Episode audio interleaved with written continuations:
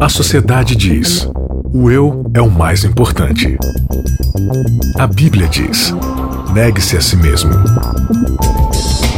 O mundo incentiva: siga seus desejos.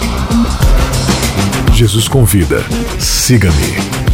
A cultura diz: pense igual, seja igual, conforme-se. O cristianismo diz: não se conforme com os pensamentos deste século. Contra a cultura. O Evangelho clama pelo diferente. Seja mais uma vez bem-vindo ao Contra Cultura. É, o Evangelho clama pelo diferente. Você participou com a gente de uma temporada inteirinha, 13 episódios aqui acompanhando a gente, conversando com a gente, participando com a gente. E é claro, a gente vai repetir a dose agora, trazendo 14 episódios e não 13. Em especial, essa série tem 14 episódios e eu vou apresentar de novo aqui eles. Primeiro, Isaac Rezende. Tudo bem, Isaac? Tudo bem. Estamos aqui no olho do furacão, Bianca. Já deu um spoiler aí da nossa, do nosso tema desta série, então já manda ver aí, Isaac. É isso aí, nós vamos estudar o livro de Jó. Aquele que disse, sabe? Disse Jó. a gente vai estudar a vida dele e o que as lições na vida dele, na conversa dele com Deus, tem a ver com a nossa vida nesta terra. Todos nós estamos no olho do furacão. Então, Jó e a vida no olho do furacão é o tema desta série especial de 14 episódios aqui do Contra a Cultura que você acompanha com a gente. Ao lado do Isaac, temos aqui Nayeli Leite. Tudo bem, Nayeli? Tudo bem, amiguinhos? Saudade de vocês, viu? e por telefone, Tiago Rodrigues. Tudo bem, Tiago? Eu estou bem. Muito obrigado pela, por me deixar participar via telefone. Poxa, a gente agradece a sua disponibilidade de tempo e nos próximos episódios eu creio que vai dar certo de você estar aqui com a gente no estúdio, né? Ó, oh, sim. Almeja por esse momento. então tá bom. Jó e a vida no olho do furacão. Eu disse 14 episódios. Por que 14 episódios nesta série, hein, Isaac? Por puro capricho pra gente poder fechar o ano, né? E até o finalzinho do ano. Senão vai ficar um episódio solto lá, avulso. A gente não quer isso. Né? O nosso guia de estudo, então, vai ter 14 episódios pra gente ir aí até a última semana de dezembro. Massa, então juntos aí até o finalzinho do ano. E para quem quiser ouvir o nosso podcast, tá lá Contra a Cultura no seu aplicativo de podcast, ou você pode ir lá no site. Ah, não gosto muito de ouvir no celular. Tá bom, você pode ouvir no site, não tem problema. novotempo.com/barra Contra a Cultura. Repetindo, novotempo.com/barra Contra a Cultura tem um site lindão lá para você. Você pode acompanhar de maneira bem fácil todos os episódios, inclusive todos os episódios da, da série anterior e uns episódios avulsos lá do Contra a Cultura. Então você tem espaço também para comentar, para fazer o seu a sua crítica, para mandar aí o seu alô, enfim, você pode participar com a gente lá no site, tá bom? Repetindo, novotempo.com/barra Contracultura ou lá no seu apli aplicativo de podcast, é, por, procure lá por Contracultura. Bom, o tema do nosso primeiro episódio desta série de 14 episódios é Começando pelo Fim. E a Nayeli Leite está aqui me olhando, é assim, Bianca, deixa eu ler, não, deixa eu ler, ah, deixa eu ler. Esse eu gosto mesmo. Qual é o verso do nosso guia de estudo desta semana? O nosso verso é João 11, 25, que diz: Disse-lhe Jesus: Eu sou a ressurreição e a vida. Quem crê em mim, ainda que morra, viverá. O nosso guia de estudo começa pelo fim da história de Jó. Eu achei interessante isso. O primeiro episódio, uhum. então, a gente vai começar falando é, no final ali da história de Jó, né? Por que começar pelo fim, hein? É uma pergunta interessante, né? Geralmente você não gosta de saber o final de uma história, né? Você, um spoiler, né? Você não gosta de saber. É, exatamente, você não gosta de saber antes das coisas, né? Mas o interessante é que esse primeiro episódio ele vai falar não apenas do final da história de Jó, mas do final da história de cada um de nós. E eu acho interessante a gente começar pelo final, em vez de, do comecinho, porque dentro da própria perspectiva, como a gente vai ver aqui na história de Jó, Jó ele não tinha uma perspectiva correta das coisas que estavam acontecendo justamente por não saber o final. Então, muitas vezes na nossa vida a gente não sabe o que está acontecendo na hora, mas daí algum tempo, quando chega o final daquele exemplo, então a gente consegue olhar para trás e falar: "Ah, então foi por isso, né?". Então acho que é legal o autor desse nosso guia de estudos aqui começar pelo final, porque já começa a colocar as coisas na devida perspectiva. Olha aí, então é, é, a gente vai abordar questões aqui não só do fim da nossa vida, mas é, o que vem depois do fim da nossa vida, seria mais ou menos isso? É, o afterlife, o pós-vida. mas a gente tá falando de vida do na tipo terra? na Terra? Tem vida após a morte? É um negócio assim ou não? Fique ligado no nosso estudo durante esse próxima, essa próxima série, você vai descobrir. Olha aí, olha é, aí. A gente vai conversar sobre isso. Tiago, por que começar pelo fim, hein? Então, eu tenho uma, uma coisa que não, boa parte das pessoas, provavelmente que nos ouvem, já conhecem a história de Jó. Então, assim, o fim chega a ser uma, uma novidade muito grande. Inclusive, os, os textos, a Bíblia ela, é, ela não é muito cuidadosa em deixar o fim muito, muito guardado, né? A gente vai ler até os, os textos bíblicos, os milagres de Jesus, o, os, os, que prepararam o texto bíblico já colocam, né? A ressurreição de Lázaro. Então você começa a história de Lázaro sabendo que ele já morreu e ressuscitou. Então, assim, você não tem muito não tem muito guardado. Muito drama. A ideia de começar, é, não tem assim, olha, não, deixa eu ver como é que vai ser. Então a gente já sabe o que vai acontecer. É que o processo até chegar ao fim é que é, é que é o importante. Começar pelo fim é para a gente conseguir entender um pouquinho melhor, talvez, a razão do processo, o porquê do processo. Uh, a caminhada ganha um, um significado melhor quando a gente, nesse caso Jó, vai ganhar um significado diferente para a gente se a gente começar pelo fim, considerando algumas coisas desse, desse final da história de Jó, que, em última análise, como o Isaac disse, é o fim uh, é um convite para a gente pensar no fim de todos nós também, né? Uhum. Tá certo, então. Bom, é, esse lance de começar começar a história de Jó, ou começar esta nossa série pelo fim, vai trazer pra gente muitas questões, muitos dilemas. Aliás, o livro de Jó é um livro cheio de dilemas. Né? Eu o diria principal... trilemas. o principal deles é o sofrimento, sofrimento humano, é o caráter de Deus, a justiça de Deus, tem muita coisa legal pra gente discutir. E nesse primeiro episódio, é, não, esse episódio a gente não vai falar basicamente, assim, dando todo um, um parâmetro aí da história de Jó, mas é, a história de Jó é um modelo de final feliz para todos ou um final para todos? Como seria isso? É, eu diria que o objetivo dela não é dizer como será o nosso final aqui nessa terra. Porque a gente parte da compreensão bíblica de que o nosso tempo aqui nessa terra é limitado por causa de um fator chamado pecado. Uhum. Né? Então, o livro de Jó ele não se propõe a responder como será a nossa vida no fim. No caso de Jó aqui, a gente observa no final da história dele que ele foi restituído de tudo aquilo que ele possuía e até dobrado, né? E ele terminou satisfeito a sua vida. A Bíblia usa a expressão cheio de anos, né? O satisfeito com a quantidade de tempo que ele viveu, coisa que só se refere a Abraão, Isaac e Jacó, né? Mas quando você observa a história da maioria, eu diria a maioria dos personagens bíblicos, inclusive os mais fiéis e pacientes, não é a mesma coisa. Né? Você, você observa que não acontece a mesma coisa. Uns morrem apedrejados, outros queimados, outros, enfim, acontece de tudo. Então ela não é um modelo do que é a nossa vida aqui na Terra. A, proposta da história de Jó é mostrar pra gente o que acontece enquanto estamos vivendo aqui dentro da perspectiva do grande conflito, que é o que a gente vai discutir um pouco mais para frente, e dentro dessa questão do sofrimento, do mal que acontece, onde está Deus, será que Deus é justo mesmo? Tem mais a ver com o caráter de Deus do que com o próprio Jó e com a nossa própria vida na prática, digamos assim. Entendi. Então é no no olho do furacão, onde o caráter de Deus também é revelado, né? A gente vai discutir um pouco sobre isso, o grande conflito e tudo mais. Agora, tem uma questão que é o seguinte, já que a gente tá falando do fim, então vamos dar todos os spoilers aqui da, da história de Jó, né? Então Jó, ele passa pelo sofrimento, e aí lá no final, ele é recompensado, né, por Deus em, ele perdeu todas as coisas dele lá, bens, filhos e tudo mais, e depois Deus, Deus deu isso a ele em dobro. Deus deu isso a ele em dobro. E aí termina dizendo, né? O, o Isaac colocou aqui, ah, Jó terminou satisfeito, né, com a vida. Ele terminou feliz ou ele terminou satisfeito? Como, como é isso? O que, que a gente pode falar sobre isso, Tiago? Então, eu acho que assim, pensando na nossa ideia de, de felicidade, eu acho que Jó, claro que ele ficou, ele teve um final de vida, a gente não sabe quanto tempo, né, tem entre a restituição das coisas, né, de Deus para Jó e o final da vida dele, mas o que a gente sabe é que ele encerra a vida um, com prazer, né, satisfeito por aquilo que, que ele recebeu, mas tem uma coisa importante, essa noção de satisfação, pensando na satisfação com Deus, a gente tem um Jó satisfeito com Deus antes de receber as coisas de volta. Exatamente. Uh, no começo do capítulo 42, antes mesmo dele de dizer que Deus termina de falar com ele, devolve todas as coisas, ele recebe tudo de novo, e tem os filhos e filhas e tal, antes de ter esse outro, esse final de história de Jó, ah, a gente já tem um Jó que está olhando para Deus dizendo, Senhor, eu já sei que tudo pode, tem os teus planos podem ser frustrados, e eu estou tranquilo, estou de boa. É, esse Jó que termina a vida satisfeito, é um Jó que aprendeu a ficar satisfeito mesmo antes de receber todas as coisas de volta. Uhum. Então, uh, tudo isso que, que, as bênçãos que vêm depois, elas acrescentam, lógico, em satisfação e prazer para Jó, mas a satisfação de Jó é anterior ao receber das bênçãos.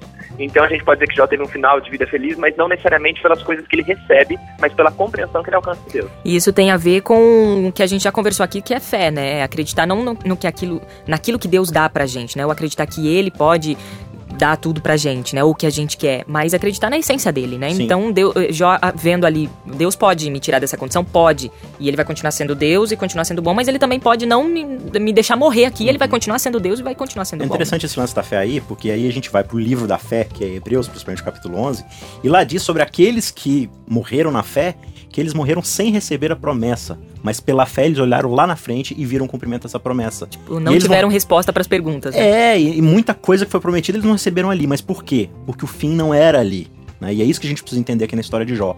O fim pra Jó acabou relativamente bom. Talvez pra muitos de nós não acabe. Só que esse não é o fim, fim, ponto final. É uma reticências, né, que vai ser retomada depois. Então, pela fé a gente precisa entender que Deus ele tá trabalhando numa história que é uma história cosmológica, é uma história universal.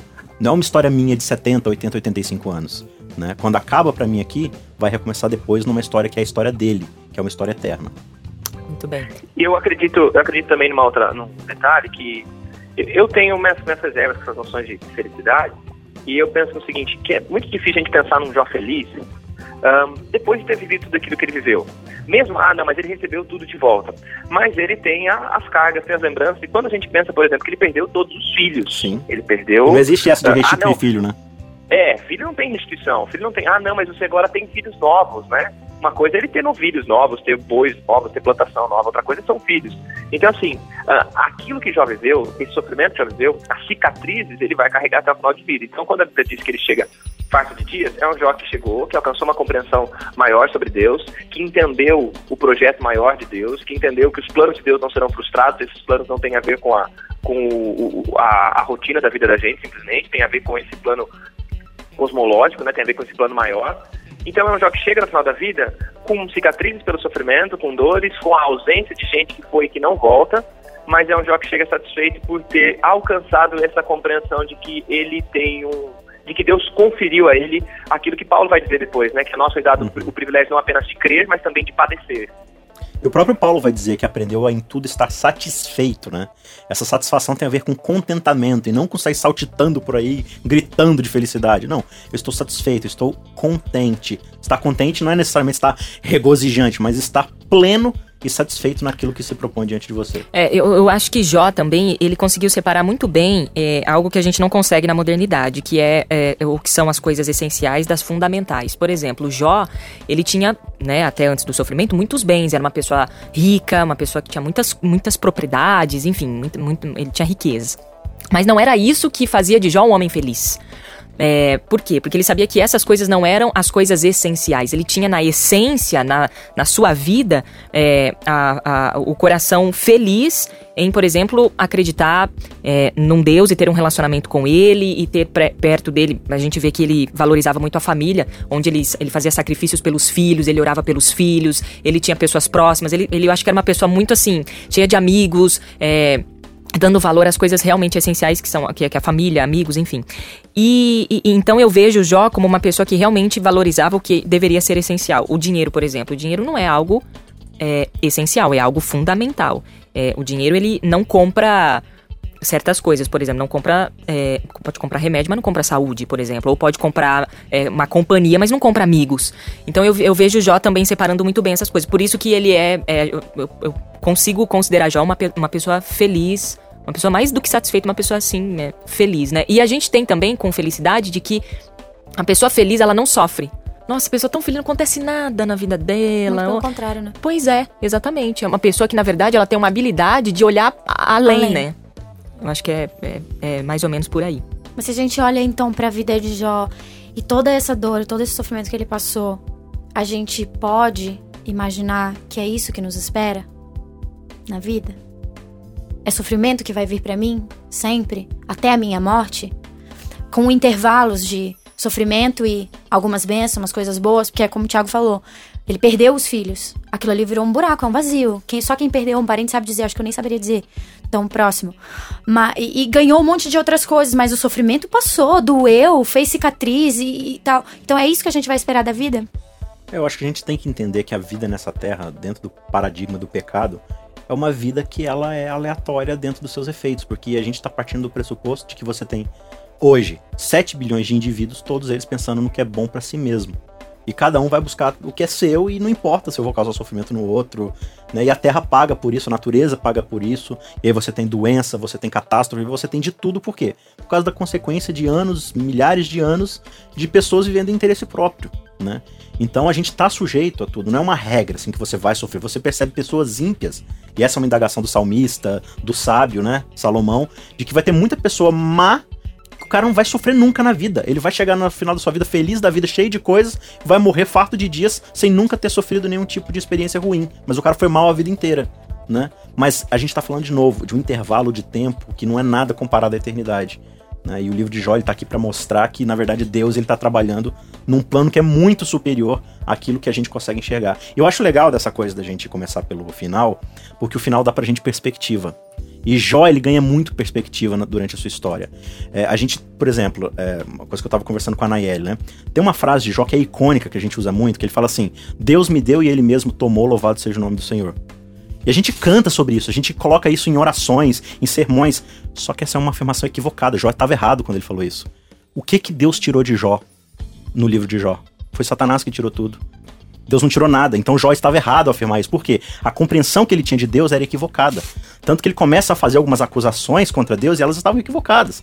E aí, tanto que quando a gente chega aqui no final, no, verso, no capítulo 42, Jó vai falar: Eu me lanço no pó porque eu falei de coisas que eu não compreendia e coisas maravilhosas demais para mim. Tem até versões que dizem assim: Eu retrato tudo que eu disse.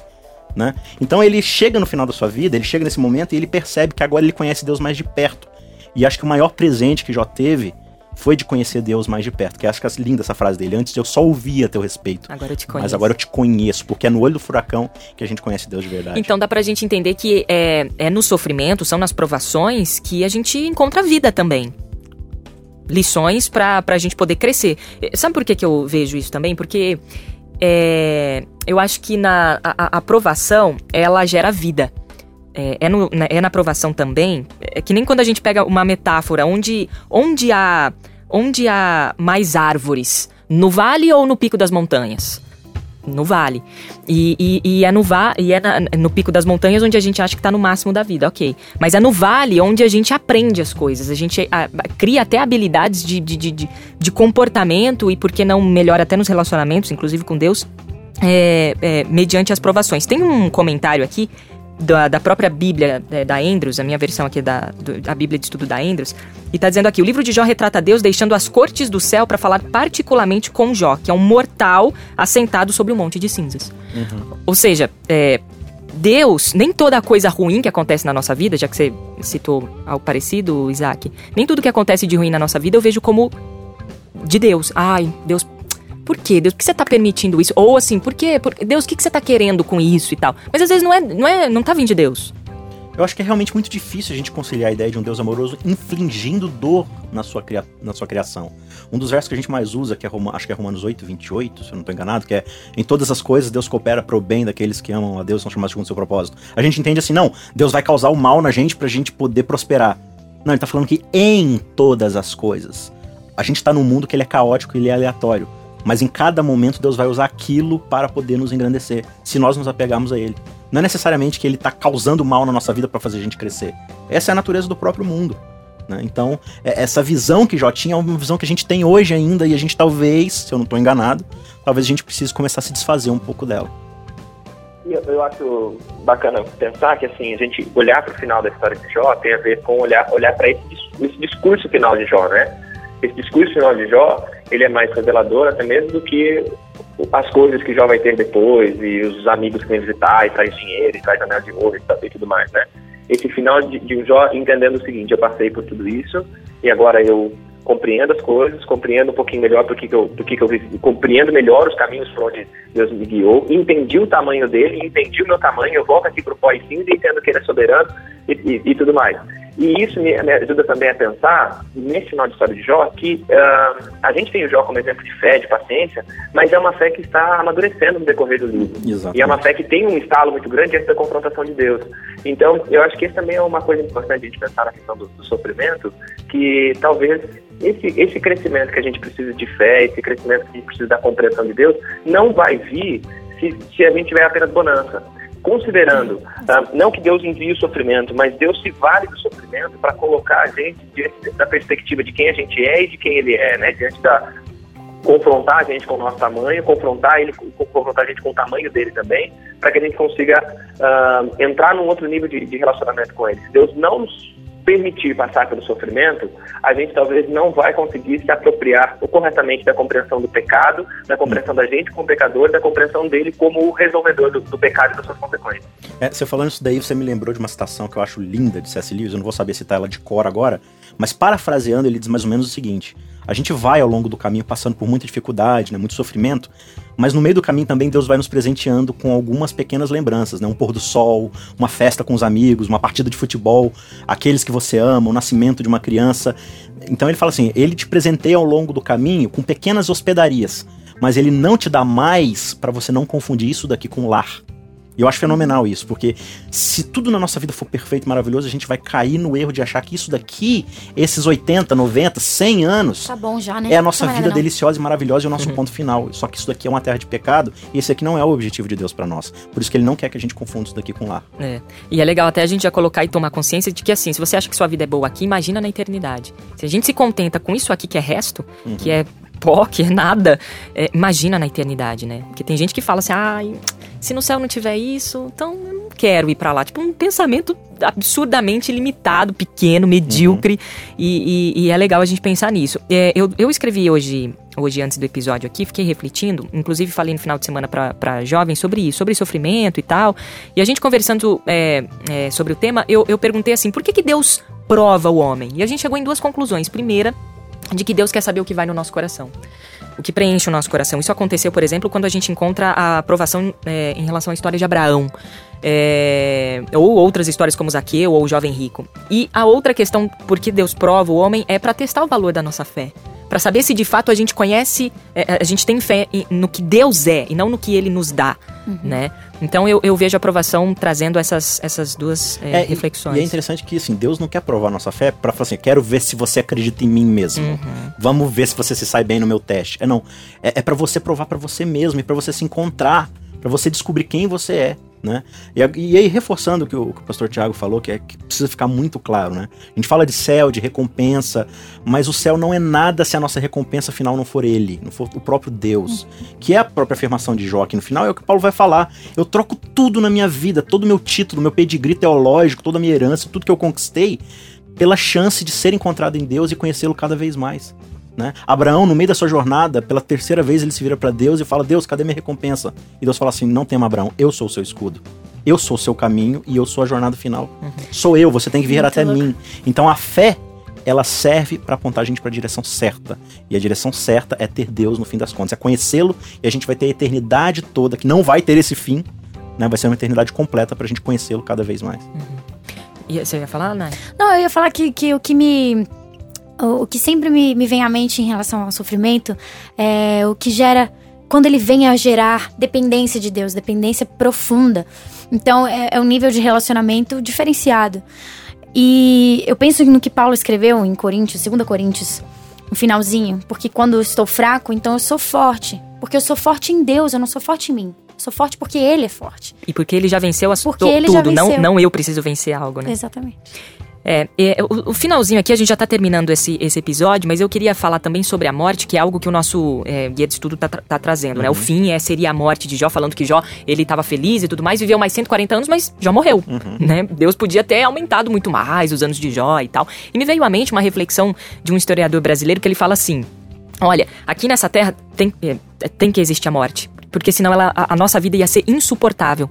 Na verdade, é, a morte ela é inevitável e ter medo dela até chega a ser, segundo esse, esse historiador, a falta de conhecimento. Chega a ser ridículo a gente ter medo da morte, porque ela é. é, sem a morte, né? é, a nossa vida seria insuportável. Então, há sentido na nossa vida por conta da morte. Né? E ele até faz uma analogia assim, tipo, ah, os vampiros, por exemplo, ou os zumbis, eles, eles são, eh, são seres felizes? Não, por quê? Porque são, eh, são imortais Que são monstros. são monstros. Mas ele, ele, ele, ele coloca isso. Então, assim, só pra mostrar que, de fato, às vezes a gente acha que a velhice, por exemplo, é um defeito. Ah, por quê? Porque a gente, a gente- o homem ele procura a, a imortalidade e a gente tá tentando retardar a velhice porque a gente acha que é um defeito, não é um, um, ciclo, um ciclo normal da vida. né? Então a gente sempre tenta retardar a morte ou o medo da morte ou algo assim. Não, a morte acabou pra mim. Não. A- a- o cristão ele deve entender que a morte não é o fim.